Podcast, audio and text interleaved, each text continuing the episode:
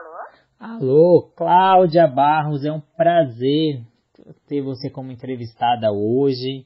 É um prazer você contar um pouquinho do movimento Mirim pra gente. Seja bem-vinda. Obrigada, Renata. Agradeço muito o convite. Acho que vai ser bem bacana, assim, o nosso papo. Obrigada mesmo. Eu queria que você iniciasse contando um pouquinho para o nosso público sobre sua carreira profissional. Como você iniciou na educação física, toda a sua trajetória. Então, eu acabei indo para a educação física porque eu tive um histórico de atleta, né? Eu fui nadadora do Pinheiros durante muitos anos.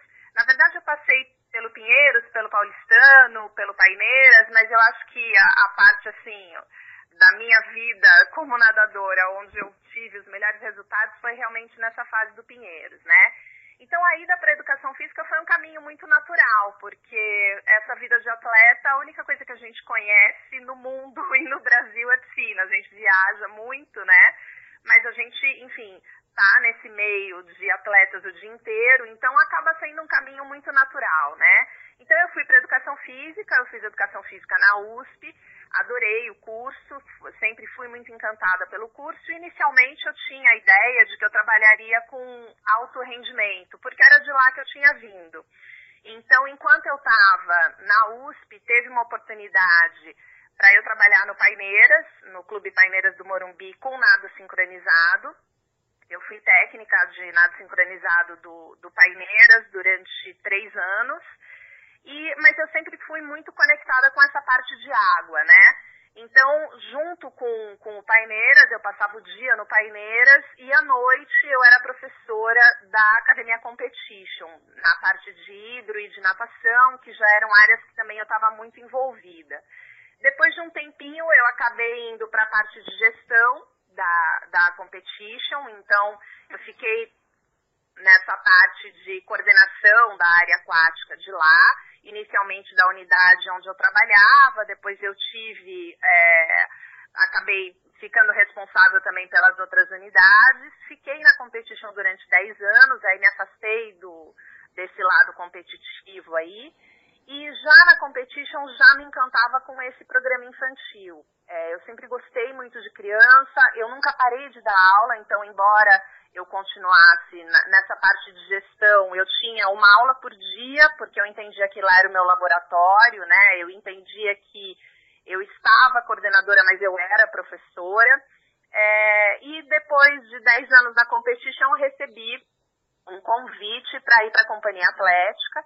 Lá na Companhia Atlética, eu fiquei gerindo essa parte do programa infantil também durante 10 anos mas lá na companhia com uma abrangência maior. Além da parte aquática, eu também me envolvi muito com toda a parte terrestre deles, né? Então, a gente tinha, assim, uma oferta enorme de aulas é, para crianças e hum, na companhia atlética eu tive uma oportunidade incrível, assim, de me desenvolver muito, justamente porque era uma rede muito grande, eu tinha contato com vários gestores do Brasil, e pessoas assim que foram incríveis na minha formação. Eu lembro de, de ter entrado lá e olhar para aquelas pessoas e falar, nossa, é, quando eu crescer eu quero saber tanto quanto eles, né? E além de ter um contato com esses meus pares de outras unidades da companhia, uh, eu fazia um trabalho, tinha, tinha uma equipe de professores muito especial que trabalhava comigo. Então eu aprendi muito com eles, eu também tinha um horário de aula na, na companhia, né? E nesse aprendizado todo, uma das minhas atribuições era avaliar esses professores. E eu entendia que cada momento eh, de aula que eu precisava avaliar era um momento de aprendizagem para mim. Então, eu observava muito o trabalho deles, melhorava a minha prática em função da prática deles. E aí eu fui construindo uma forma de entender a criança, de dar aula, voltei para a USP para me envolver muito com grupos de estudos nessa área de educação física infantil, uh, fui fa fazer aulas de mestrado como aluno especial para entender melhor dessa área e o meu olhar era sempre no sentido de eu preciso buscar informações teóricas para trazê-las para a prática, quer dizer, fazer essa ponte, né? que era a grande dificuldade, na verdade é a grande dificuldade que eu entendo no mercado hoje. Como é que a gente faz esse diálogo entre aquilo que os educadores trazem para a gente, os grandes educadores, e aquilo que efetivamente acontece numa situação de aula, né?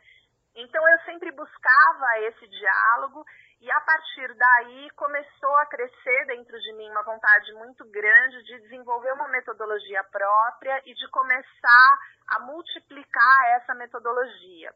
Então eu acabei construindo a Movimento Mirim, isso tem seis anos. É, eu me desliguei da companhia para me dedicar exclusivamente a essa empresa e hoje eu passo assim por vários, várias instituições, é, escolas, academias, clubes, né, é, desenvolvendo essa metodologia nesses lugares, ou como consultora, ou oferecendo treinamentos. Eu tenho uma formação de treinamentos presenciais que acontecem todos os anos, então são 10 cursos com oito horas que eles acontecem ao longo do ano. E além disso, tem uma formação de treinamentos online. É, hoje tem cinco treinamentos na plataforma da Movimento Mirim, mas é um projeto que para os próximos dois anos devem ser lançados 40 treinamentos nessa plataforma, todos voltados para essa área de atividade física infantil.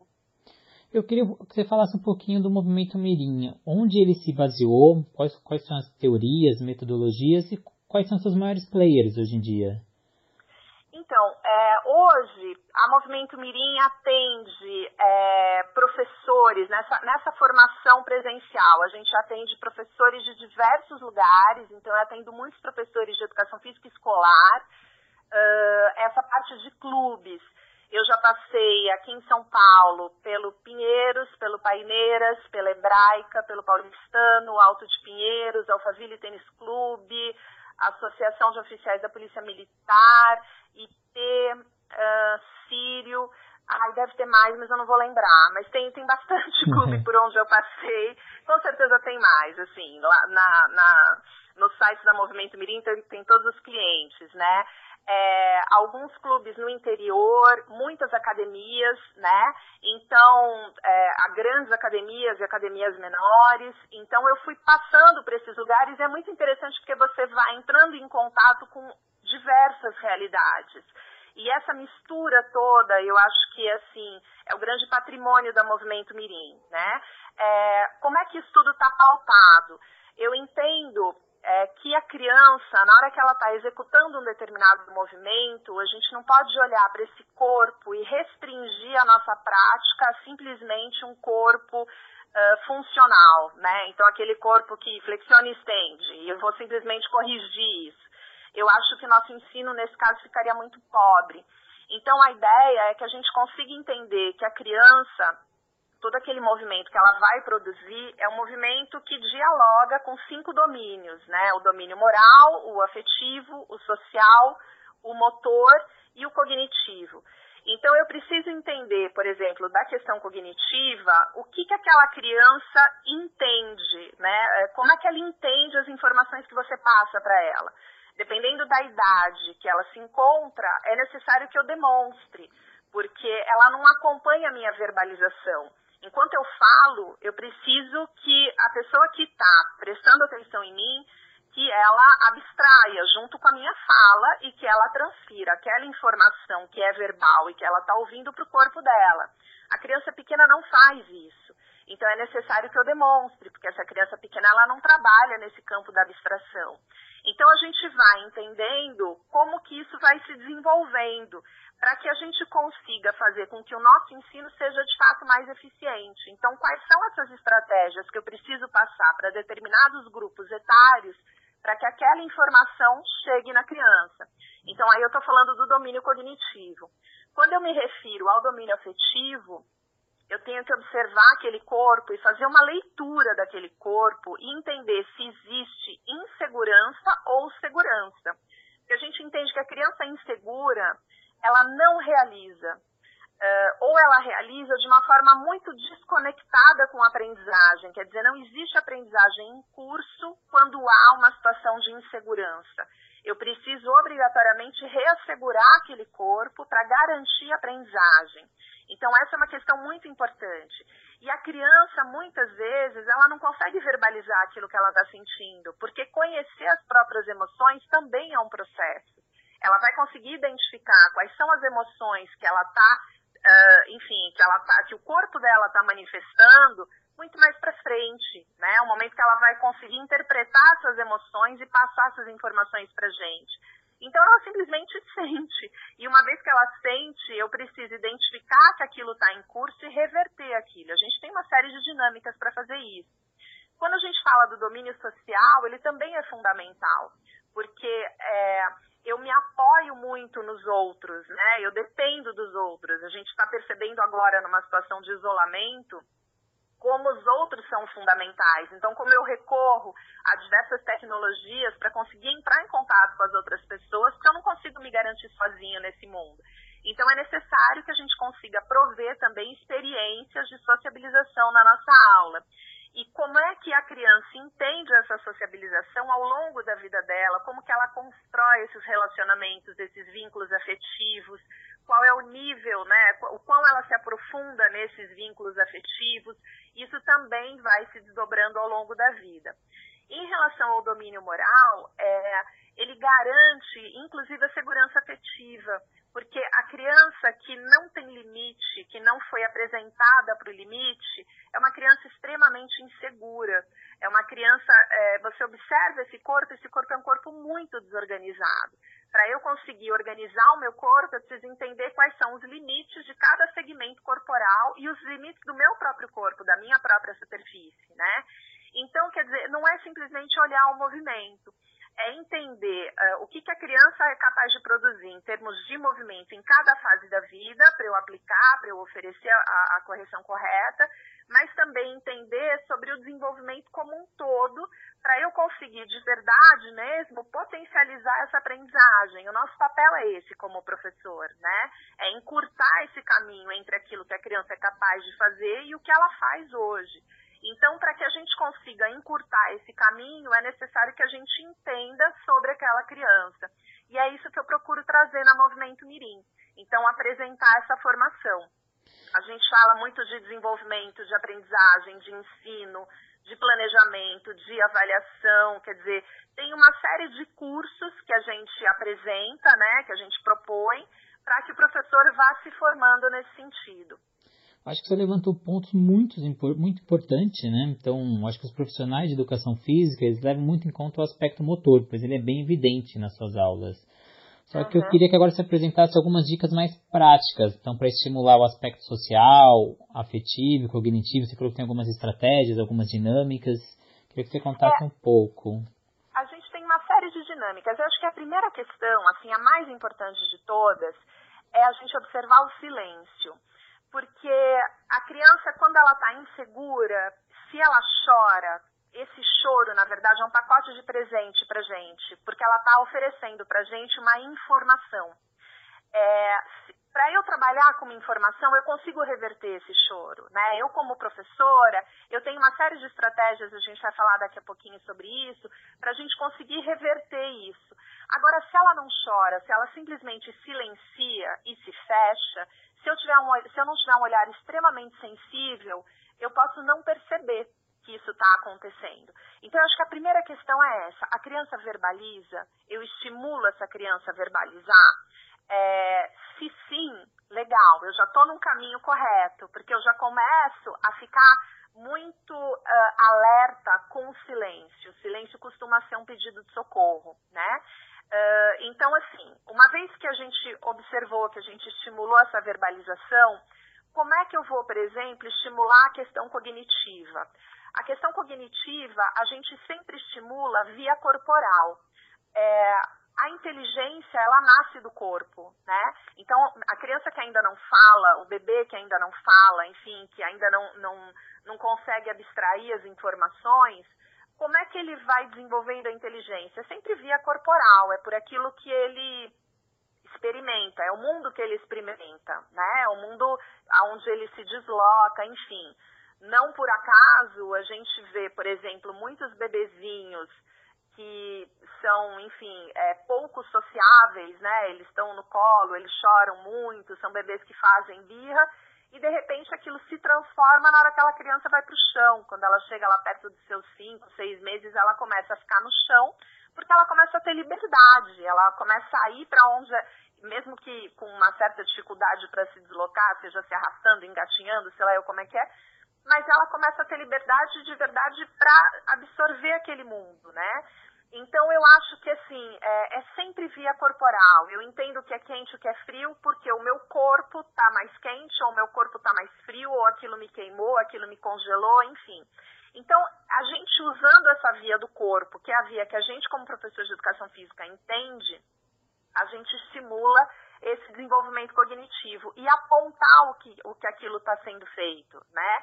Então, assim, olha, tá, tá vendo como seu corpo flutua, né? Experimenta, uh, não colocou o pé no chão, sei lá. Olha, tá vendo como a água te empurra para cima? E de lá, a partir do momento que a criança começa a observar aquilo, você começa a construir aquela informação, né? Então, você começa a construir aquela informação teórica em função daquilo que a criança está sentindo com o próprio corpo. Uh, em relação à parte afetiva, como é que a gente ressignifica, né? Como que a gente é, resgata, enfim, a segurança. Tem algumas alternativas, eu vou recorrer, ao, tem várias, mas eu vou recorrer a um autor muito bacana, que é o Bernardo Couturier. Ele apresenta para gente um conceito, na verdade são dois conceitos que eu sempre trago dele. O primeiro é de brincadeiras sensório-motoras. Então, o que, que seriam essas brincadeiras sensório-motoras?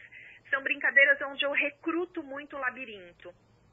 Ele entende que toda vez que a gente recruta muito o labirinto, a criança é apresentada para um prazer extremo. É por isso que, por exemplo, você vê a criança rodando, rodando, rodando ao redor dela mesma, né? Ela vai recrutar o labirinto, ela adora balançar, ela adora correr, esses, essas atividades de esquiva, né? É, são atividades que recrutam muito labirinto. E a água, ela naturalmente recruta, uma vez que a água é um ambiente é, instável, né? Então, essas brincadeiras, quando você coloca a criança, por exemplo, em cima de um colchão e brinca de maremoto, e você é, agita muito esse colchão, aí ela cai. Ela nunca fala, ai, que medo de me afogar. Ela sempre volta e ela quer viver aquilo novamente, né? Por que, que essas atividades dão tanto prazer para a criança? O Couturier entende que enquanto a gente estava nessa vida intrauterina, dentro da barriga da nossa mãe, esse labirinto foi muito recrutado. A gente estava dentro de um líquido, imerso dentro de um líquido, enquanto a nossa mãe marchava, é, a nossa cabeça ela se deslocava. O, é, a função do labirinto é exatamente essa, né? Identificar o deslocamento da cabeça e, assim, a grosso modo, claro que não é tão simples assim, mas ele avisa o cérebro que houve aquele deslocamento e o cérebro, então, é, envia um comando para que aquela cabeça retome para o lugar. E isso foi extremamente recrutado nessa vida intrauterina, nesse momento que a gente estava, assim, enfim, extremamente protegido. Então, sempre que a gente resgata esses engramas, essas memórias, a criança sente um prazer extremo. Eu sempre proponho em situações de curso que os professores façam o rodopio, né? Então, o que é o rodopio? Você em dupla, você cruza os seus braços com a sua dupla e vocês rodam, rodam, rodam, rodam, rodam. Eu falo, tenta não rir. E ninguém consegue não rir. Na hora que você vê, você já está rindo, gargalhando, né? Porque essas memórias são muito fortes. Então, essa é uma alternativa, essas brincadeiras sensório-motoras que o Bernardo Couturier propõe. E uma outra uh, é, dinâmica que ele propõe também, uh, ele traz um conceito que ele chama de brincadeiras de asseguramento profundo. Então, essas brincadeiras de asseguramento profundo são brincadeiras, são dinâmicas onde a criança vive dois extremos, e enquanto ela vivencia esses dois extremos, ela se reassegura. Então, brincar com construir e destruir, brincar com encher e esvaziar, brincar com afundar e, e, e emergir, né? Sempre que a gente propõe esse tipo de brincadeira para a criança, ela se reassegura e aquele choro, aquele desespero passa. É por isso que a gente pega, por exemplo, um bebezinho no colo, é, dá para ele, sei lá, um bichinho e fala, olha, vamos lançar. E você lança o bichinho, aí você leva o bebê até aquele bichinho na piscina, entrega o bichinho para ele e lança novamente, aquele choro para. Você dá dois copinhos para o bebê, um com água e um sem água, e aí ele vai, coloca, enche um copinho, esvazia, enche outro, esvazia, aquele choro para. Então a gente tem uma série de dinâmicas de reasseguramento profundo que a gente trabalha com esses professores nos cursos, eles vivenciam isso e na hora que isso é proposto em aula, você reassegura a criança. Então, é tudo assim com muita sensibilidade, quer dizer, é, a criança ela apresenta isso para você, você tem que ler o cor no corpo dela, que essa insegurança está em curso, e a forma de você reverter não é falando para de chorar, porque quando você fala para de chorar, a criança ouve chorar e ela chora mais, né? E ela não trabalha na abstração. Então é sempre de uma forma muito sensível, né? Um outro recurso que a gente usa muito também aí é de um outro autor do Winnicott, que é objeto transicional, né? Então você apresentar para a criança um objeto e você usar, quer dizer, é, esse objeto mediato a relação com ela. Então tem uma série de recursos, uma série de dinâmicas que a gente trabalha de uma forma muito aprofundada nesses cursos e faz muita diferença é, na hora que você vai para a sua prática pedagógica.